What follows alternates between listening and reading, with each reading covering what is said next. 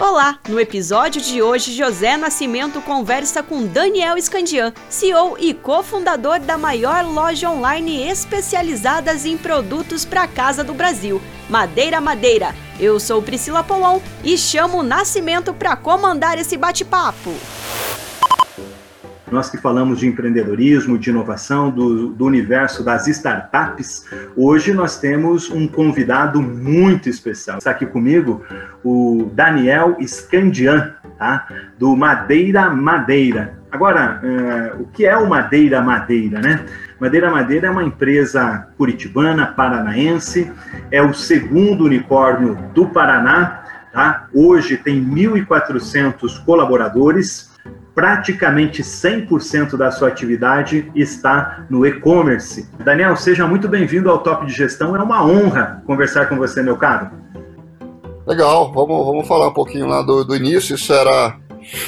É, basicamente, a gente surgiu de uma, de uma crise, né? A empresa familiar dos nossos pais é, exportava muito para os Estados Unidos na parte de piso, revestimentos, e a gente enfrentou em 2006, 2007 uma crise americana do subprime, que é uma, uma, uma, bolha imobiliária que aconteceu nos Estados Unidos, e a gente perdeu praticamente 95% do nosso, do nosso mercado, e a, e a, empresa tinha feito grandes investimentos, contando com esse boom né, de compra dos Estados Unidos. E eu e meu irmão eram os mais novos da, da, da família, a empresa também tinha o tio como sócio, e a gente, inclusive, veio de São Paulo, ajudou a montar uma unidade aqui em São José dos Pinhais, só que quando a gente terminou essa unidade, a gente acabou enfrentando essa crise né, e perdendo esse, esse, esse volume de venda do mercado do mercado de exportação. Uhum. E a gente teve que se reinventar, a gente decidiu, meu pai sempre foi empreendedor e a gente estava é, naquela Tem decisão. sangue, tá na veia? Tá no sangue, nunca teve, nunca teve é, carteira assinada, nunca, nunca fizemos currículo, é, então a gente é, decidiu empreender é, é, pelo, pelo exemplo, logicamente, e acho que também tem um pouquinho de DNA aí no nosso, no nosso sangue. E resolvemos fazer algumas pesquisas né, do que a gente ia fazer, inclusive visitamos os Estados Unidos para importar produtos usados, e aí inclusive tênis, essas coisas, mas aí tinha proteção de marca, não podia fazer. Enfim, no final a gente acabou Aqueles impeditivos, que... aqueles impeditivos que o empreendedor brasileiro está acostumado, né? Mas ele mete a cara com, a, com coragem.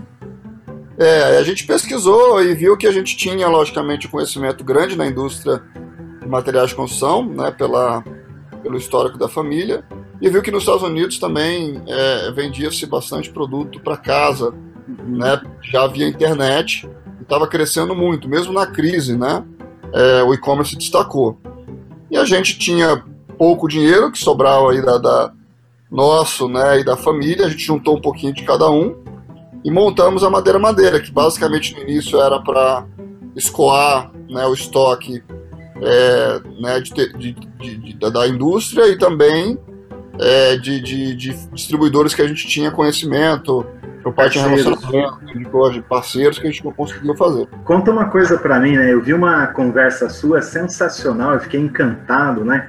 Me meti no meio da live do, do da Cris Alessi lá do, do Vale do Pinhão para fazer perguntas, né? É, você contando assim e a gente olhando aqui de fora, te ouvindo, você diz o seguinte: a partir daí os problemas acabaram, estava tudo resolvido. É, na, na realidade aumentou, né? Então é, a gente nunca foi empreendedor, né? Meu pai sempre foi, a gente é, é, é, foi executivo né, da companhia, então não conhecia, não conhecia de e-commerce, não conhecia de varejo, não conhecia de tecnologia.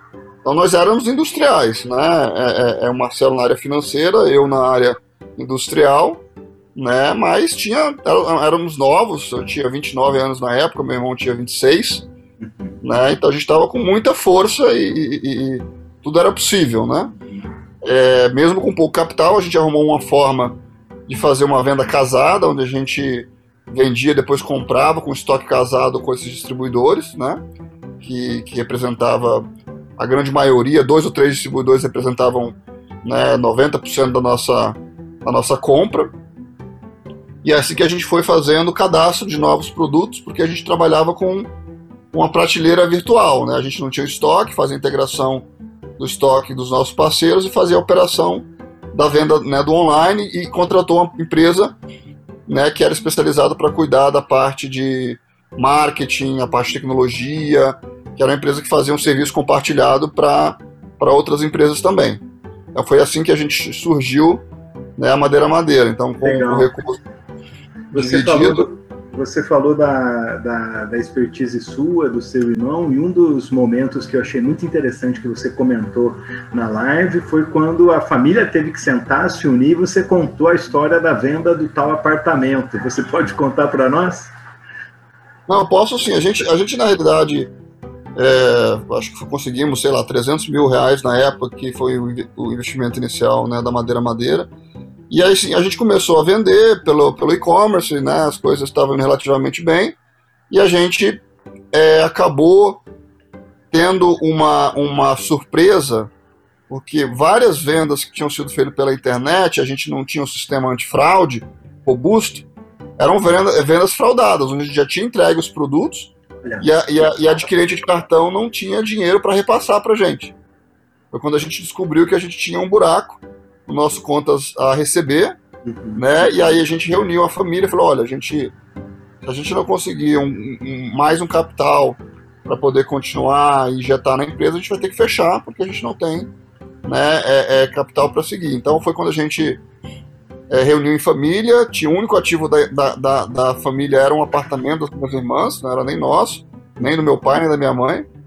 Mas minhas irmãs eram as mais novas, então a gente fez um acordo entre, entre família onde a gente ia pagar, ia comprar, ia vender o apartamento e ia pagar em quatro anos, diminuindo 50% do nosso salário. Né? Então a gente diminuiu nosso salário, a parte do salário foi para pagar o apartamento, a gente ficou pagando o apartamento nos próximos quatro anos e conseguimos injetar mais mais uns 300 mil, 350 mil na época na, na empresa, quando a gente conseguiu mais um fôlego né, para continuar. Então a gente já estava zerado, a gente, a gente, ficou negativo, ficou devendo para a família, que não é o mais confortável. Né? Às vezes dever para o banco é um pouco mais confortável do que dever para a família, mas, mas foi, foi faz, faz parte. parte né? Eu achei sensacional você contar essa história, né? Porque é, no meio todos os empreendedores praticamente que eu tenho ouvido aqui ultimamente, eles têm uma história especial, diferenciada, inspiradora, né? E que serve de exemplo para outros empreendedores que estão aí, né? Então, parabéns a você, parabéns às suas irmãs, né? Provavelmente elas já receberam aí esse, esse o valor desse apartamento já está tudo quitado e o almoço de final de semana está resolvido, né? É, é, hoje, falando dessa, desse primeiro momento, né? Quais são as dicas, quais são as lições, quais são os aprendizados antes da gente fazer a virada para o novo momento do Madeira, né? É, é, continuar né, e tentar coisas diferentes sem, sem desistir. Mas aprender bastante com os erros, porque para mim é um dos principais ativos é, é, que a gente pode aprender é, com os erros. O erro se parte realmente né, de um processo natural e não ser um, aquele processo né, de agonia que, puxa, cometi um erro, não, mas que você usa aquilo como, como um processo né, de aprendizado que vai te fazer muita diferença né, no futuro. Uma das coisas que eu aprendi também é conter risco, é, é, é, é ter habilidade né, de conseguir administrar o risco né? Porque você realmente tem, o empreendedor toma muito risco e você muitas vezes é, o risco acaba né, sendo uma mistura de medo né, e uhum. atrapalhando um pouco né, o, o negócio, as tomadas de decisões. E muitas vezes a gente acreditava que, sem saber como, acreditava que ia encontrar algum tipo de solução no futuro, mesmo que não estava claro naquele momento. Então, aquele famoso chuta-bola e depois corre atrás. Corre né? atrás. Então... Né? E uma das coisas que me chama muita atenção é que, que os empreendedores hoje falam também dos seus erros. Você cometeu erro, alguma coisa que você diz assim, nossa, hoje eu faria diferente, puxa vida, hoje eu me arrependo disso. Você depende do erro, porque se você não erra, você não está você não está tá vivo, né? Você não está fazendo nada diferente, você não está não, não tá desafiando o status quo, você não está não está saindo da inércia. Então, é a única forma né, de você realmente estar tá construindo alguma coisa nova, diferente, é você estar tá errando. E como você administra o erro, como você aprende com o erro, que faz toda a diferença. Tem gente que fala, puxa, errei agora aos céus ou vida.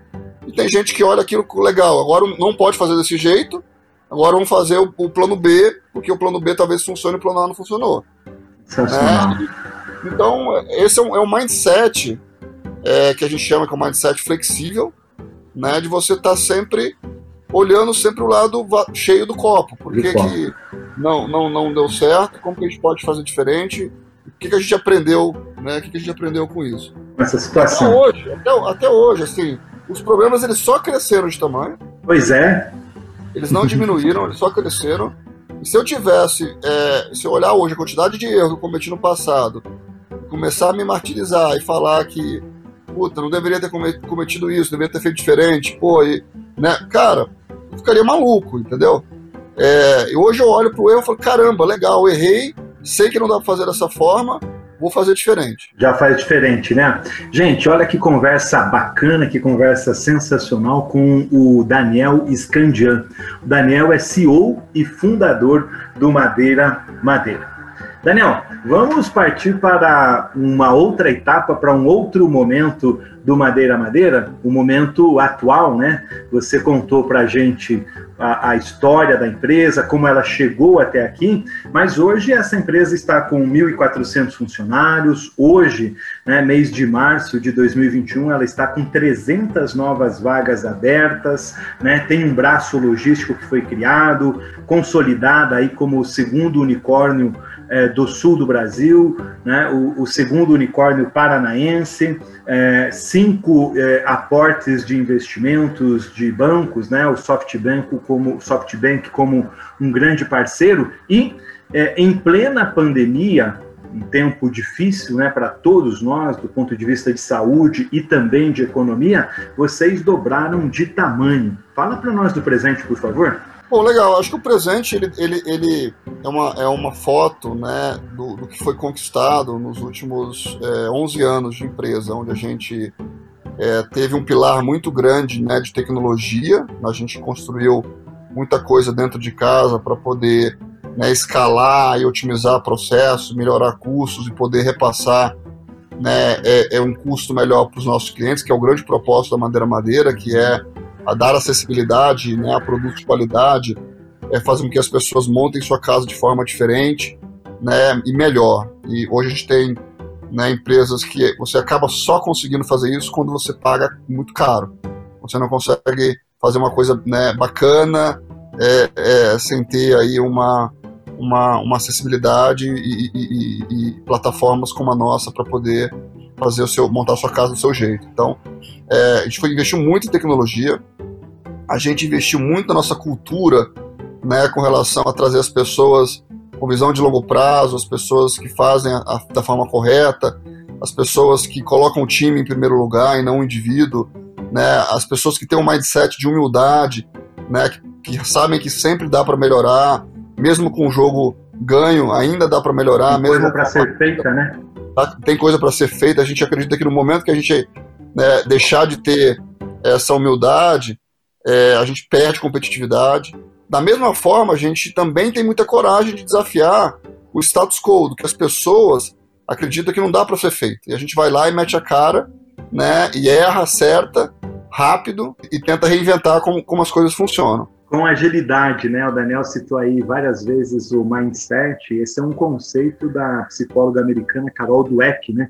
Ela fala do mindset fixo e o mindset de crescimento.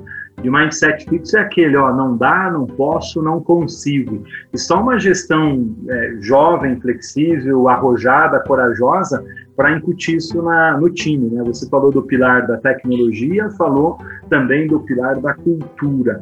Tem algum outro tema super importante para vocês que vocês não abrem mão na gestão do Madeira Madeira? É, o, o nosso, o, o, os nossos valores, né? Que, que são, são a base da tomada de decisão, né? Que a gente acredita ser o grande diferencial né, de longo prazo, que vai ficar, que vai ser o alicerce, vai ser os pilares de construir né, uma coisa muito maior no, no futuro. Né? E dentre eles a gente falou sobre, né, sobre a humildade, sobre é, é, é, a gente né, sempre pensar no, no, no, time, não no indivíduo, né, a, a integridade é uma, uma das coisas que a gente não negocia, né, então fazer a coisa certa, mesmo que seja né, mais difícil não fazer o shortcut, né, fazer coisas erradas para poder. É, então a gente tem uma consciência muito grande. Esse olhar de governança, né? De governança, exatamente, que, que, que é a realidade para se fazer. Porque não adianta você ter um negócio e tá dando certo porque você não está pagando imposto, porque você não está fazendo isso. Não adianta, você tem que realmente ter um negócio sólido, né, jogando todas as regras como deve ser feito. E os investidores, né, desde 2002, quando eles entraram, trouxeram uma governança muito grande. Forte, né? Porque né? a gente empresa que tem auditoria, a empresa que tem né, uma super governança, tem reunião de, de conselho, tem né, regras de compliance, então tem toda uma, uma estrutura de empresas já gigantes multinacionais. Então isso é, fez com que a gente já trabalhasse sempre no formato correto, profissional, e que hoje em dia, quando entram novos investidores, a governança já está toda pronta. Tem uma coisa muito legal que você fala, né? Você falando da companhia, cinco aportes desde 2012, os dois últimos na casa aí dos 300 milhões de dólares aproximadamente. Né? Então, como você fazer uma gestão ao mesmo tempo focada em resultados, uma, uma, uma gestão moderna, né, dentro de regras e normas de compliance, de, de investidores estrangeiros, mas nos pilares que você trouxe, é, é, eu vi um, grau de humanização muito grande, né? Então, que é humildade, que é time tá? E que é integridade. Super importante esses, esses pontos, Daniel.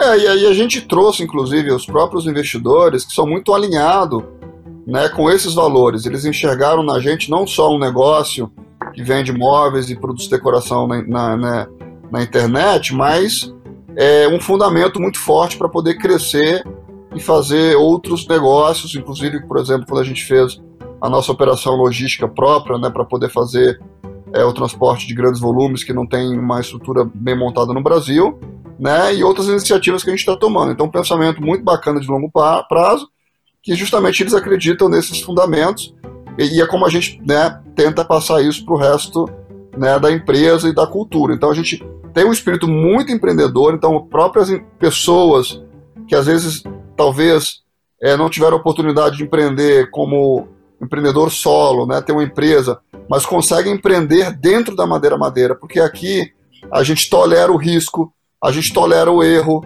a gente né, sempre está focando né, no longo prazo. Então são coisas que é, é, é, chamam a atenção de, de, pessoas que não têm oportunidade, não tiveram oportunidade de capital, fazer um negócio próprio, mas têm a oportunidade de, de, de gerir um bom negócio aqui dentro da Madeira e tocar e se sentir dono né, de um projeto, de um propósito. Sensacional. Nossa conversa de hoje é com o Daniel Scandian, CEO e fundador do Madeira Madeira, né? O Daniel, você falou de gente, falou do teu time de gestão. No teu projeto de gestão atual e no histórico do Madeira, você tem outros parceiros, companheiros aí no, no time da alta gestão da companhia. Sim, a gente, eu tenho dois cofundadores, que é o Marcelo né, que é meu irmão, que fundou junto comigo, o Robson entrou um pouquinho depois também, que é cofundador da empresa, e a gente é, é, é ali o, o, acho que os evangelizadores da nossa cultura, né, para que a gente é, é, é, realmente consiga ter sempre essa, essa disciplina e essa consistência. Agora a gente tem muita gente bacana, a gente tem muita gente alinhada à nossa cultura, a gente conseguiu construir ao longo do tempo realmente um time muito diferenciado. Quando as pessoas me perguntam, é, ah, é o dropshipping, ah, é isso, é aquilo, é o site, eu falei, cara, não. O principal é o time e a cultura que nós montamos. Isso faz com que a gente né, é, é, consiga a, a, alcançar e, e, e, qualquer outro tipo de desafio, porque é igual o Jim Collins fala, né, que é o, é o primeiro, primeiro quem, depois o que, né? É Verdade é, é, quem está dentro do ônibus, depois a gente vê para onde a gente vai. Então a gente acredita muito nisso. A gente, se cerca de pessoas competentes né, e pessoas que têm esse mesmo alinhamento de cultura com a gente. Legal. Daniel, você falou da importância de gente, gestão e tem um pilar muito importante também nesse quesito, nesse quesito, que é liderança. Eu queria conversar um pouquinho com você agora, mais especificamente sobre esses três pilares, né? a, o primeiro, como construir a cultura, depois gestão e depois liderança. Vamos começar com a cultura. Você vem de uma empresa tradicional que teve que se reinventar, teve que se reposicionar para enfrentar o momento que vocês vivem, né, de crescimento e depois de virada do mercado. Como adaptar essa cultura, né? Eu fiz uma visita lá é, ao Madeira Madeira, numa oportunidade, fiquei encantado né, com o, o engajamento e com a paixão é, que o time extremamente jovem tem pelo negócio e tem pela companhia. É, eu, eu acho que a, a, cultura, na minha opinião, é, é, é, ela é o reflexo do grupo, né, de, do, do perfil e valores das pessoas. Então, a gente acaba juntando pessoas que têm a mesma característica, né? Eu, eu acho difícil talvez muito difícil você ter pessoas que têm valores e princípios diferentes de você estar tá numa mesma cultura. Então, basicamente, a Madeira Madeira tem a sua cultura e ela atrai talentos que são similares e que têm esse mesmo engajamento, esse mesmo propósito, esse mesmo valor. Por afinidade. Né? É, por afinidade, ou porque realmente acredita é, é, é, naquilo. Então tem muita gente que não se adapta na madeira madeira, tem um jeito de trabalhar e tem pessoas que realmente gostam, amam e, e ficam muito tempo né, é, é, é, é com a gente. Então a, a, cultura ela, ela vai realmente, né, é, ela, ela é o resultado desse grupo de pessoas que tem os mesmos valores e princípios. Outra então coisa, gestão, gente, né? você é o, o capitão do navio. Eu te agradeço muito pela gentileza dessa conversa, né? É, o Daniel, a gente está conversando com ele aqui, ele acabou de sair aí de um procedimento pequeno, procedimento cirúrgico, mas está se recuperando. E mesmo assim parou para conversar com a gente. Então eu já te agradeço imensamente, né? Como é que você passa é, para o seu time de gestão essa mesma paixão, esse espírito, esse convencimento, é, para que você seja um batedor de bumbo e todo mundo siga na mesma toada, o time também? uma vez eu recebi um conselho de um de uma pessoa, é, de um mentor que eu fiz durante muito tempo, que ele inclusive trabalhou com Steve Jobs, foi um dos caras é, é, executivos da Sun Microsystem, que ele fala que o, o líder, o, o pessoal executivo da companhia, praticamente tem que tomar, é, é, ser o guardião de três principais pilares. Olha. É, é, um deles é a visão da companhia, ou seja, a visão, né, é, a visão estratégica, para onde a gente está indo, por que, que a gente está indo, por que a gente está fazendo aquilo, as expectativas, as ambições.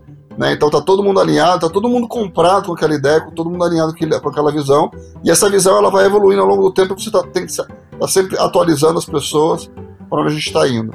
Né? Então visão estratégica é muito importante para que as pessoas estejam alinhadas e saberem para onde elas estão indo e por que, que elas estão fazendo aquilo. Né? O segundo é você ter recursos e ferramentas para que as pessoas possam fazer os seus objetivos, para que as pessoas possam fazer alguns investimentos que vão colher frutos mais de longo prazo. E, e, e, principalmente, por exemplo, com tecnologia que a gente consegue amplificar o poder de, de execução das pessoas. Mas, né? mas então, custa caro e, e, é rápido, né? Então você tem que estar super atento nessa né? questão da, da tecnologia, né? É do pé para a mão é. para você acertar grande ou errar grande. É. E o outro pilar é, é justamente pessoas, né? Liderança. É, é, é, é, liderança, a gente fala que é igual exercício, assim. Se você é, não fizer exercício todo dia, quando você fizer, você vai, você vai, o músculo vai estar, tá, vai tá doendo. Então você tem que fazer, praticar a liderança todos os dias, como você pratica exercício na academia, né? Quem corre sabe se ficar três meses parado, você já não consegue né, é, correr o tanto que você corria antes. Então não adianta achar que ah, eu comuniquei uma vez e, e, e, e a liderança está funcionando e agora está todo mundo alinhado. Cara, todo santo dia, todo santo dia. É igual exercício. Fica duas semanas sem fazer exercício, você vai sentir uma dor tremenda no outro dia. Então, assim, não, não é uma coisa única, é uma coisa constante, constante. de manhã, de tarde, de noite. Muito bem, né? Para encerrar esse nosso bate-papo, eu estou aí estourando um pouquinho a sua agenda. O último tema, você falou sobre liderança.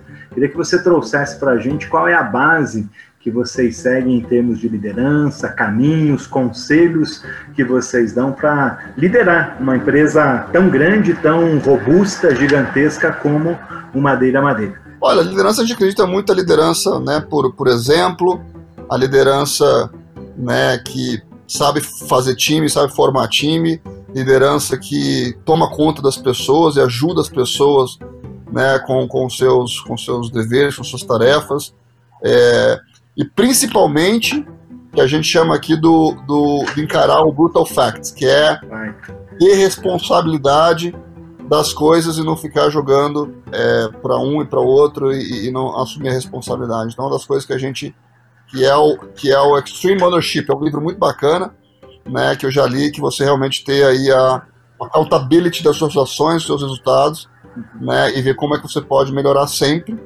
né, e, com muita humildade, com muita e muita coragem ao mesmo tempo. Então, algumas pitadas aí, logicamente tem muita que coisa legal. sobre liderança, que eu acredito ser uma das coisas mais importantes na companhia, é, principalmente na formação de novos talentos, né? E, e, pelo contrário é um desastre quando a gente tem liderança ruim, que não segue os valores, que não segue, é, que não bate o bumbo igual a gente bate, a gente, a gente tem problemas muito sérios inclusive de turnover. Né? Nessa história aí da gente ouvir muito as, as startups, as empresas da nova economia, essa, esse pacto de governança, essa comunicação direta, esse feedback constante, né? Tenho ouvido muito termo entregáveis, né? É, o, que é, o que é combinado não é caro e nem barato, é justo. E tem muita empresa que acaba não fazendo esses, essas tratativas, né? Eu tenho uma, uma frase que eu falo sempre dentro de casa. Por favor. É um pouco radical, mas eu sempre eu, eu, sou muito binário, porque eu não tenho muito, eu não tenho muito tempo para ficar tendo três opções, tem que ser duas opções só.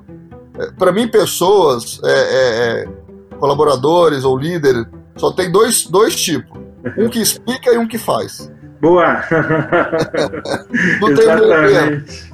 Exatamente. Olha, a nossa conversa com o Daniel Scandian, CEO e fundador do Madeira Madeira. Agora há pouco ele falou para nós aí de três exemplos super importantes que ele recebeu, né? É, que, sobre o líder das empresas. É o guardião da visão, é o que provê recursos e dá o objetivo da meta, né? E é aquele cara que é muito focado em gestão, liderança e pessoas. Para encerrar, Daniel, futuro do Madeira Madeira. Para onde vocês estão indo e como vocês estão construindo? Ah, essa parte mais divertida, essa não tem limite. A gente a gente é espírito livre aqui. O que o que o que achar que amanhã a gente vai fazer melhor e maior, a gente vai continuar crescendo. Acho que o mais importante é fazer uma, um propósito legal, é entregar muitos resultados, né? É, é, e, e, ao mesmo tempo é, é você ter aí uma, um legado muito bacana para poder inspirar outras pessoas e fazer da forma correta, que as pessoas podem sim construir um negócio do zero e alcançar é, né, grandes resultados como a gente fez, como a gente está fazendo. Ainda não acabou, está muito longe de acabar, mas dá para dá ver que muitas empresas aí, muitos empreendedores começam do zero é, é, é, é, aqui no Brasil, né? Porque a gente tem muito, muitos cases nos Estados Unidos, né? Acho que no Brasil aí tem uma, uma um grupo novo de empreendedores que está mostrando que é possível, né? Dá para fazer, a despeito de tudo. Daniel, muito obrigado por, por esse bate-papo, muito obrigado pela sua conversa, parabéns aí pela sua humildade, generosidade em compartilhar com tanta gente seu conhecimento. Quero fazer um pedido para você, né? Uh, recentemente eu escrevi esse livro chamado Top de Gestão Mundo 6.0. Eu coloquei o case aqui do Ebanks, do Becred, do James, do GTI Digital e do Condor Connect. Eu quero colocar essa, esse bate-papo, essa entrevista na nossa próxima conversa. Você me autoriza? Claro, claro, prazer.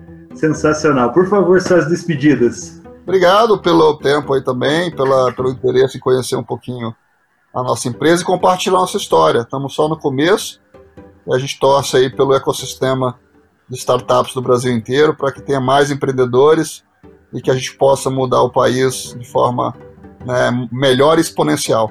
Sensacional. Obrigado, Daniel. É isso aí! Gostou do episódio? Então não deixe de acompanhar em vídeo pelo YouTube. Ah, e José Nascimento também está no LinkedIn e no Instagram com Top de Gestão. Não perca o próximo episódio do seu agregador favorito. Tchau! Inovação, empreendedorismo, gestão, liderança, comunicação. É o mundo 6.0 Histórias e inspiração. Tudo aqui no podcast do Top de Gestão.